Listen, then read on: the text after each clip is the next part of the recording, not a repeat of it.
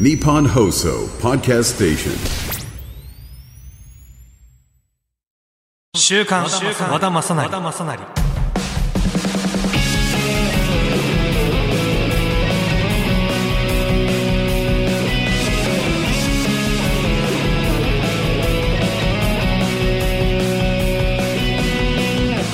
どうも和田正成です。この番組では俳優をやっている僕和田正成が毎週新鮮でバラエティー豊かな和田正成をお届けします。関西弁でやったらこうなんねんな。今めっちゃ違和感になるわやっぱ。そうか今ちょっとやってみようと思って出たとこ勝負でやってみたんやけど。そしてこの週刊和田正成はオンラインくじラッフルと連動したオリジナルのポッドキャスト番組になります。番組内で番組グッズを景品としたオンラインくじの情報を随時発表していきますのでお楽しみにということで。なんだかんだ2023年ラスト配信ということで。8回目なのか。8回目か。でもなんかあのおかしな話なんだけど結構自分でも聞いててこのラジオ面白いね。じゃああのね違うあのね多分ずっとどうでもいい会話というかどうでもいい話してるからあれ面白いっていうかあのどうでもよく聞けんのよ。なんかだからあのそれこそさあの車にね乗る機会が多いんだけどこう遠出とかする時に一人であの聞いちゃうんよ。いろんな人のラジオ聞くんだけど自分のラジオもまあなんだろう反省点とかなんいろんなあこうした方がいいなとかこう考えるために聞くんだけどなんかそうなった時本当にこう車でさあのなんだろう都内とか運転してるとさこうなんだろうそんなこう真剣に聞けないじゃん。でもそうなった時にああさっきのところ聞けなかったけど別にいいやって思うのよ。なんか自分のラジオって。なんかだからなんかちょうどいいなって思いながら。なんかでもそれぞれこうラジオのスタイルあるけどなんかうんもっともっと確立していくんだろうしもっともっとゆっくりになっていたりもするんだろうけど今はなんかこういうラジオでいいかなと思いつつ配信しております。配信日はですね12月26日クリスマスの翌日ということで26日になった途端に年末モードに切り替える大人たちに寂しさを感じますねって書いてる。和田さんはサンタさん信じるタイプでした。全く信じない。信じてた？信じてない。信じてしあうちの社長なんか信じてるわけねえんだ。あ小さい頃信じてたんだでも。作家さんは小さい頃信じなな何を信じることがあったの？そのじゃあいい家庭で育ったんだね。きっと。何？欲しいプレゼント当てられると思ってた。えでもさ実際そのプレゼントはいただいてたの？あそれはさどえちょっと聞かして。えっと寝てる時にやっぱそって置かれるもん。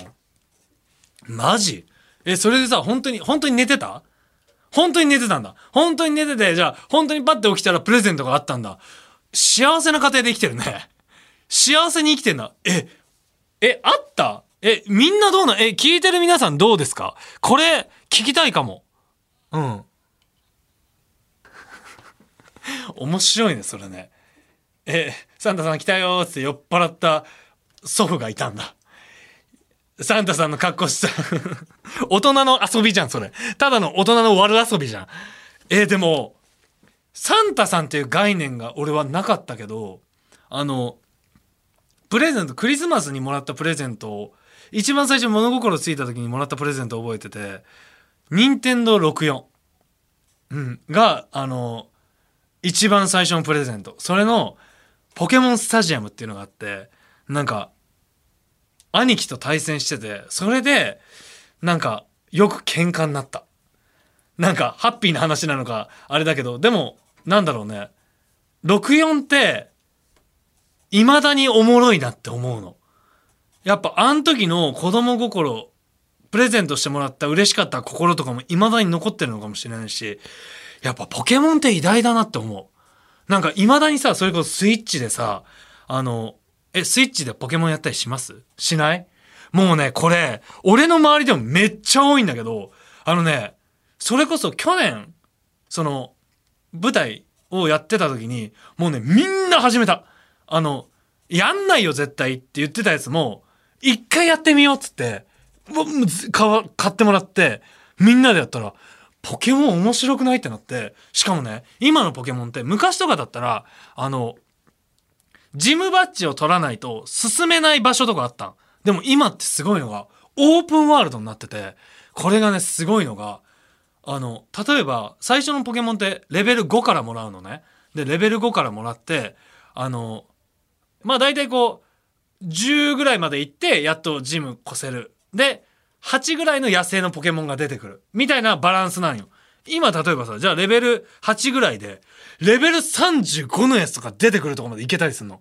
ボッコボコにやられるんだけど、なんかそれが、たまたま倒せちゃった時とかに、経験値をめっちゃもらえるの。だいたいレベル8だったら、うん、ポケモンを5回倒さないとレベル9にならないんだけど、レベル35とかなんとかして倒すとさ、レベル8がいきなりレベル13とかまでバーンって上がったりするの。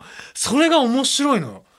なんかそれで、そのタイミングで友達と対戦したりするとさ、あの、こっちがちょっとマウント取れたりするの。俺もレベル35倒してるから、まだレベル8なんよ、そっちは。俺レベル13なの。みたいなやりとりがめっちゃ面白くて。で、次、じゃあこのバッジを取ったら、対戦しようっていう時とかに、そいつがね、めっちゃ強くなってたりもするわけよ。なんかそんなんが今、オープンワールドになってたりして、進化してんだよね。ポケモンも進化するし、ポケモンを作る人も進化してんだろうね。パーパーパーパパパパパパー。はい、ということでですね。これ伝わってんのかな？これ、わかる人にはめっちゃ面白いと思うんだけど。え、ポケモンやったことある？いや、時間過ぎてるようじゃねえんだよ。今のところなカットするとこあるから足りてないぐらいだよ、多分。カットしない。使ってくれる はい。ということで、そんな感じで今週もよろしくお願いいたします。日本放送、ポッドキャストステーションにて配信中の週刊和田正成。あなたからのメールや X でのリアクションもお待ちしています。メールアドレスは、まさなり、アットマーク、1242.com、まさなり、アットマーク、1242.com、また僕、和田正成の X にもポストしてください。ハッシュタグ、週刊和田正成をつけてくださいね。この番組はオンラインくじのラッフルがお送りします。最終形態。週刊和田正成。まずはこのコーナーから和田正成のいい日悪い日普通の日。さあこのコーナーは最近僕の身の回りで起こったこれはぜひともみんなに聞いてほしい良かったことマジアホなんかと思った悪いことまあそこそこな普通のことなど近況トークをするコーナーです。ということであメールいただいてますね。メール読ませていただきますね。えー、ラジオネームたけのこさん。ありがとうございます。和田くんこんにちは。いつも楽しく拝聴しております。先日歯医者で痛い時に手を上げても下げられるとお話しされてて気になったのでメールしました。私は歯科医院勤務で歯科衛生士をしていて、おう痛かったら手を挙げてくださいねを言ってる側です。でもさすがに上がった手を下げたことはありません。でももう終わりそうだし、これからわざわざ麻酔するのもな、時間かかるしって時はもうちょっとなんで頑張ってくださいねってさらっと流しちゃう時があったりします。でも和田君の話を聞いてあまり聞き流すのもかわいそうかなと思ったので、なるべく気をつけようと思います。なるべく？だいぶ寒くなってきましたので、お体に気をつけて次回も楽しみにしています。ありがとう。これ面白いね。なんかさ、やっぱいろんな方が聞いてくださってるんだね。こう、ね、ホテルで働いてる方も聞いてくれてるしとかさ、言ってみるの面白いね。いろんなこと知れるわけじゃん。確かにね、そう思ったら痛い時、もうちょっとで、いや、そんなことね、痛い、痛い時だった。長かった、それまで。あるよね。でも、やっぱりね、でも、だって、この人に嫌がらせしようと思って手を下げたりしないわけだからさ、大丈夫ですよ。ここの痛い部分はもうちょっと終わりますよっていうこともあるだろうし。だからそうだね。やっぱり、あの、文句ばっかり言ったことを、あの、ここで、えーお詫びさせていただきます。すいませんでした。はい、ということで、えー良かったことなんですけど、最近の、あの、で、年内ラストなので2023年総括って書いてるけど、今年でも、まあ良かったことも悪かったこともたくさんあるんだろうな。でも今年ね、あのね、多分、1年で一番体調崩した。この1年。2ヶ月に1回ぐらい熱出てた。人間ドックとか行った方がいいんかな。でも、定期的に血は調べてるし、脈波も取ったりしてるし、異常がないし、でもわかんないか人間ドック行ってみんとやっぱ行った方がいいよね。行った方がいいよねって言って行かないから、ちょっとなんかこのラジオで密着してくんない？なんかの番組で密着してほしい。なんかめんどくさいが勝つやん。費用は全部出す。全部出すから密着してほしい。なんかこの日に撮影があるっていうのとかで行かないといかん。多分。なんか、人間ドック王に俺はなる。多分7週ぐらいするよ。そのコーナー、多分。重いコーナーになるぜ。で、もし万が一なんか見つかった時とか、本日これで最終回でとか嫌だろ。でも行った方がいいね。でも悪かったことで言うと今年1年一番体調崩した。本当に、なんかでも、ある意味、よ、よある意味良かったことで言うと、ここでこんだけ体調を崩したのに、これをやれたんだっていう。これ悪かったことでもあるんだけど、良かったこととしても、それで言うと体調崩したけど、それを乗り越えられたっていうことで言うと良かったことでもあるかなっていう感じかな。で、まあ最近の良かったことで言うと、俺、これ何年前なんだろう。嫌いな食べ物に、ところてんって書いてたの。ずーっとこの、このプロフィールとか書くときに、それがね、この間サンドウィッチマンさんの番組で、ところてんを食べる時があったのね。正直ちょっと嫌だなって思ってたの。食べるじゃん。うまかったんだよね。これで、嫌いな食べ物がなくなったっていうのが、本当に良かった。もちろんね、そんな中でこうなんだろう、うん、いろんなアレルギーだったりとかあるけど、そのアレルギーとか抜きにして、嫌いな食べ物がなくなったっていうのが、ここ最近で一番良かったこと。本当に良かったこと話してるね。本当に良かったんよ、これが。これがね、本当嬉しかった。なんか、ちょっと気分が上がってんのよ。もう人生において嫌いな食べ物がなくなったっていうことで。これはね、最近で言うと良かったことだね。で、まあ最近の悪かったこと、最近っていうか、まあ冬になるとさ、乾燥するじゃない。で、乾燥しないためにさ、空気清浄機加湿つけたりするじゃん。でさ、毎年思うんだけど、あの、空気清浄機水入れ替えるやん。で、入れ替えて、で、加湿がさ、いらなくなるじゃん。だから例えば梅雨の時期とかさ、加湿しなくなるじゃん。あの水入れるとこ汚くなるやん。あれどうすんの？あれみんな。あれみんなどうしてんのか？むっちゃ気になるんだけど。あれどうしてんの？こう、じゃあさ、まあ、えっと、水一回さ、乾かすじゃん。でもさ、あの、いいよ。あの、ガシャンって外そうな外した側はいいよ。下のさ、水が溜まってるとこあるやん。あくまで掃除できなくない？掃除する？掃除したことある？あそこ。あんましないよ。じゃあ、うわ、じゃあ、あれしてないってことは汚ねえ空気でずっと、汚ねえ空気いや、喧嘩始まってる？喧嘩始まってる。いや、じゃあマジで。いや、あれを、毎回、嫌じゃん。あの、あの空気をさ、家の中にあると思うと嫌だから、毎年空気清浄機買い替えてる。マジで。本当に。でも、いや、あれだよ。俺のためってより、猫のためだよ。猫のためだからね。にゃーや、なんかでも、これどうしてんの？なんか、で、あの、ちょっと前にアメトークで、そういうのをやってて、あの、今すごいね、いろんな、やっぱそういう声がめっちゃ多いんだろうね。あの、なんていうの？このガチャンってはめ替える、下の水をなんか溜める、詰め替え用じゃないけど、取り外しできる。それがなんかこう、なんか10個1セットみたいになってて、それを取り替えられるやつみたいなのが発明されてて、それ買いに行くのめんどくさいんだよね。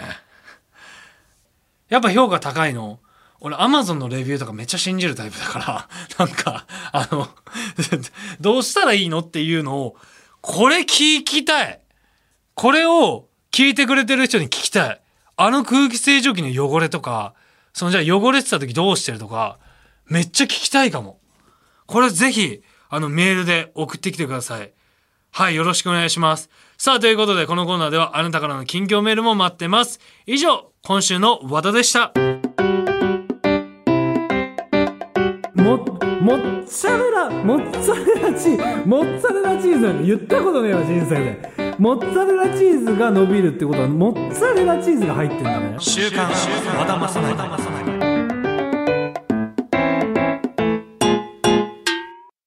続いてはこのコーナー。〇〇王に俺はなる。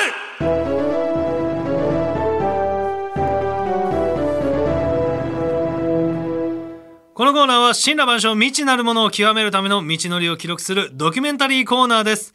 今回極めるのは未知の果物。バナナ。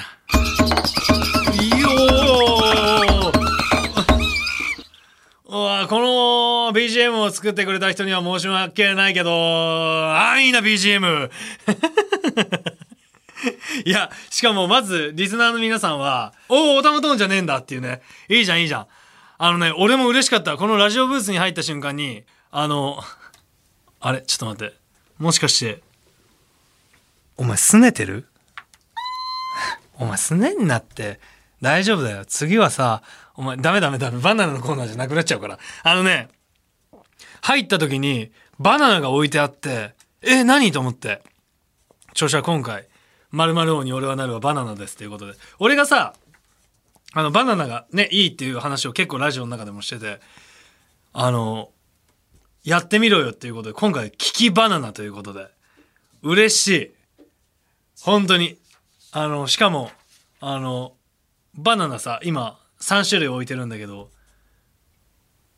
まだあるんだよねバナナね。だからこのラジオが終わったら持って帰っていいって言われたのがここ最近の良かったこと。マジで嬉しい。しかもめっちゃお腹空いた。今日稽古終わってこうさこうガッとハードなスケジュールだから楽しみ。今甘いもん欲しいしね。ということで勝ってから何日？でどこ産のどこ産のバナナってむずいねどこ産のバナナってあんま意識してないから分かんないかも。えこれ3つとも違う国のバナナ？マジ？マジ ?OK え食べていい？嬉しい。マジで嬉しい。しかもこんなこと言うとあれだけど何日経ったバナナは分かる。あ OK 一回食べようか全部。食べていい？嬉しい。この一番のバナナでけえね。む剥いた音いいね。最高。いくよ。うわーこのバナナはうまいバナナだ。あのねまず皮が剥きやすい。これめっちゃ大事バナナにおいて。あしかも柔らけ。いただきます。このバナナうまっ。えこのバナナめちゃくちゃうまい。うまちょっと待って。よ OK こあこれが1ね。OKOK これ1ね。じゃあこれいただきおこの3番のバナナちっちゃい。ほうほうほう。あちょっと硬いね。皮がちょっと硬いね。剥いた感じ。OK いただきます。うわ味全然違う。食感強めだこのバナナ3番。迷うな。てかさそもそもねこのコーナーこのキキバナナのこのコーナーの文句言っていい？同じバナナの何日目を当てるんだったらわかるんよ。あのね、違うバナナの何日目、ま、そもそもバナナの味違うし。ねえ、わかんねえじゃん。あ、ありがとう。そうだよね。味わってもらおうと思って3つのこの3種類のバナナ買ってきてくれたんだもんね。なるほどね。オッケーオッケー。これ3ね。次2番いくわ。はいはいはいはい。あのね。はいはいはいはい。はいはいはい。もう向いてる音聞こえないでしょで、はいはいはい。いきます。はい。うんめむっちゃうまいむちゃくちゃうまい。まずメモっていい？まずメモるわ。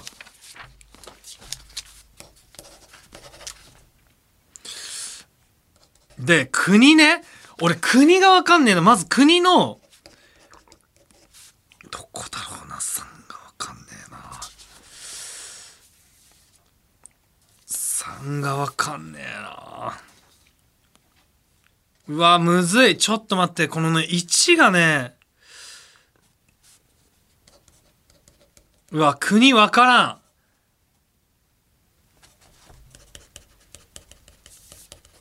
いやこれバカバレるかもしれない。OK いくよ。OK いける。いける。いくわ。えっ、とまず日数だけやってるね。日数は、1番が1日目。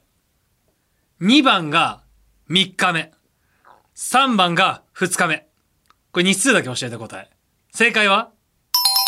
ほらなほら、そうなんよ。そうでしょ？そうなんよ。これね、でもむずいのが、やっぱ国によって、あのね、バナナって本当に太陽の当たり方だったりとか、めっちゃ大事なの。で、店の置いてる場所の温度とかによっても味が全然変わるのね。だから、あの、わかっ、こう、なんだろう、わかる。それがもうだいぶ食べてるから分かったんだけど、日数はね。ただ国がむっちゃむずい。国が正直俺はバナナでよく見るのがフィリピン産とエクアドルなんよ。割と見んのが。で、もう一個が、わかんないんだよね。ニュージーランドかなとか思ったりしてんだけど、これがちょっとわかんなくて、日本産はないでしょ日本産がないんだよね、きっと。ヒント、あ、国のヒント欲しい。国の3つの国だけ教えてもらっていい？え、ちなみにだけど、えっと、俺の今予想したのだと、多分ブーだと思うけど、1、エクアドル、2、フィリピン、3、ニュージーランド。まあ、違うよね、きっと。え、国だけ教えて。メキシコね。フィリピン。ペルー待って、これはでもね、聞いてよかったかも。これで、えっと、何番とは言わないが、爆発的にうまいのが、1個あったから。うわ、むずい。あ、でも、え、ペルー産、メキシコってどうなんだろう。え？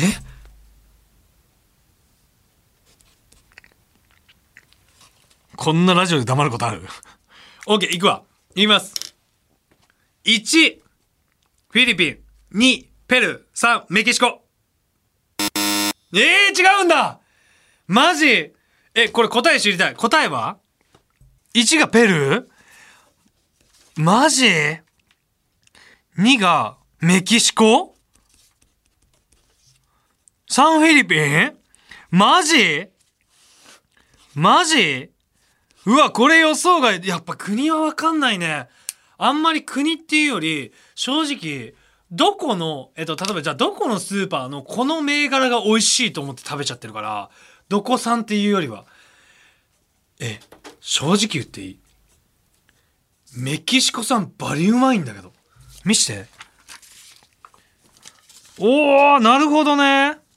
あ、オーガニックバナナなんだ。オーガニックバナナめちゃめちゃうまい。へえ、あ、バナナにしては高い、高いんだ。やっぱ高いやつが美味しかったね。舌が肥えてますな。やっぱり。おいおいおい、引いてくなよ。おい、つまんねえ顔すんじゃねえよ。推しのこと考えるな。何？え、ちょっとさ、バナナ食いながらメッセージ読もうかな。いい？でもやっぱすごくない？キキバナナ、日数は当てられてるっしょやっぱね、熟度が違うんよ。やっぱ置いた方が美味しいんだね。はい、ということで、え、いい？え、行儀悪いとか言われない？行儀悪いって言われる？やめとこうか。うん。俺、うん。行儀いい子だし。はい、ということで読ませていただきます。えー、ラジオネーム、コットン250%さんからありがとうございます。まさやくん、こんにちは。こんにちは。この間の放送でバナナを1日2本食べるとおっしゃっていましたが、剥いてそのまま食べていますか？私もバナナが好きなので、もしおすすめの食べ方があったら教えてほしいです。私はバナナジュースにするのが特に好きで、カットしたバナナを冷凍しておいて、冷凍いちごや冷凍ブルーベリーを入れてスムージーっぽくして飲むのにハマってます。なるほどね。ありがとう。俺はそのままいっちゃうね。なんか、洗い物めんどくさいと思っちゃう。なんか冷凍ブルーベリーとかこうスムージーっぽくしちゃうと。なんかそうすると食べなくなりそう。なんか冷凍だけして満足して食べなくなりそうだから、だから3本、1日目、2日目、3日目を楽しんで食べるから今の当てれたっていう感じかな。そのまま食べちゃうね。すごいね。でも豆だね。ちゃんとスムージーにして。もうスムージーにしちゃうぐらいだったら、あの、配達員さんに持ってきてもらっちゃう。うん。だね。うん。皮は一気に剥く。いや、そんなことないかも。真ん中ぐらいまで剥いて食べて、真ん中こう越えて剥いて食べてっていう感じかな。うん。バナナ、うんまっ。普通ですねじゃねえんだよ。いいだろ、別に。普通でいいだろ。つまんない顔すんな。普通でいいだろ。そうか、いやー、バナナうまいな。やっぱでも、それこそ、あの、バナナでさ、この間の、あのーあれ、デパートの話じゃないけど、千匹屋ってわかる？千匹屋って有名？千、千匹屋ってわかるって、俺、え、みんなわかるんだえ、俺、正直千匹屋のバナナって、あの、つい最近食べた、初めて。千匹屋のバナナ食ったことある？え、ある？うーわ、嫌な奴らとやってるわ、ラジオ。うーわ、だ、だってさ、聞いて、俺がさ、今さ、え、千匹屋って知ってるって言ったらさ、こいつら全員鼻で笑ってたぜ。かわいい。だって千匹屋のバナナってさ、1本500円ぐらいすんだよ。うわ、こいつら、俺、だって今、3本入り318円のバナナ美味しい美味しい言って食べてんのに、こいつら1本500円のバナナで、嫌な奴ら。本当に。え、普通に知ってるもんなんだ。千匹屋のバナナってバリうまいね。びっくりする。あの、あの、俺のなんか、あの、よ、こう、落ち込んでるなっていう時は、ぜひ千匹屋のバナナを差し入れしてください。そしたらすぐに喜びます。本当に美味しいんだぜ。俺はもうバナナ王と言っても過言じゃない。以上、バナナ王に俺はなるでした。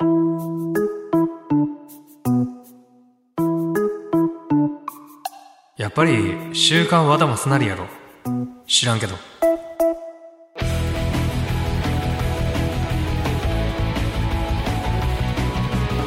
あっという間にエンディングのお時間となりましたということで今ちょっと俺ムッとしたのがさ「あ千匹は皆さん知ってるんですね」って言ったらさスタッフさんが「いや東京じゃ老舗だから」って言われたんだけど誰が田舎もんやねんと思いながら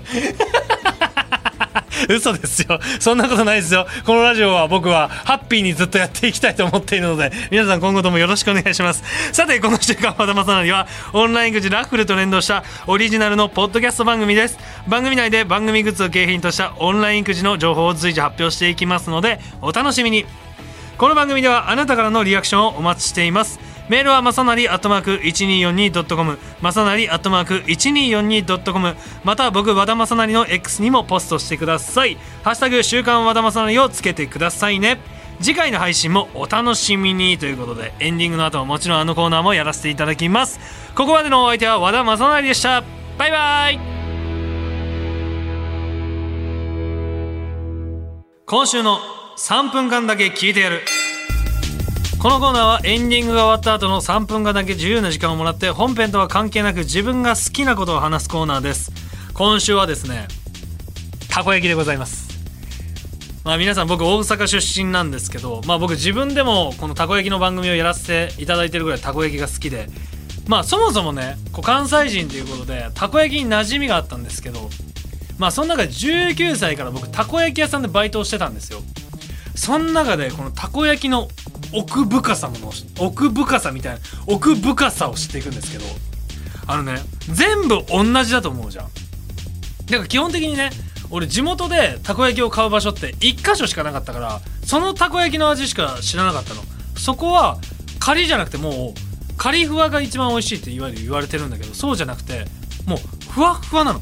もうペチャペチャみたいな感じ。でもそれも良さで良かったんだけどそのそれこそタコダコキングっていうねそのバイト先で働き始めて日によって作る人によってまず味が違うの。材料が同じでも。でその中でさレシピをちょっとさ見せてもらったりするわけよ。えこれ入れてんだとか。でその中であの意外だったのが牛乳なのよ牛乳を割と水4だとしたら牛乳1の割合ぐらいで入れるぐらい牛乳ってまろやかになったりとかするんだけどまあそんな中でね全部が言えるあれじゃないんだけどあの焼き手の美味しくなーれが本当大切なんだなっていうのをめっちゃ教えられたの。でもうそんな嘘つくなよと思って。いや本当に冗談抜きでね適当に焼いてもらったたこ焼きとお前のことを思って焼いたたこ焼き2つ作ったるわって言われて作ってもらったらマジで味違うの。これ本当面白くて、まあ、まずその気持ちが大事でまあたこ焼きってさ、まあ、いわゆるタコパみたいな、まあ、するじゃないでタコパって、まあ、バーベキューとかも一緒だけどその人の本当の性格分かるのちょっとねなんかこう地元とかでもさこうじゃあたこ焼きパーティーしようぜって集まるじゃんえっと待つやつ率先して材料とか買いに行って用意するやつ。で、用意はしねえけど、たこ焼きだけ回したいやつ。これいろんな性格わかるわけよ。それって、あの、例えばじゃあ、男性女性交えてタコパしてごらん？そいつと結婚していいかどうかわかるから。たこ焼きって、そんなこともわかる。あなたの、その、あなたというタコを優しく包んでくれる生地をタコパで探しなさい。あのね、たこ焼きってそんなことまで知れるから、本当に奥深いなって奥深い食べ物だなって思うから、よかったらあの僕たこ焼き番組やってるんで見に来てください。以上、たこ焼きコーナーでした。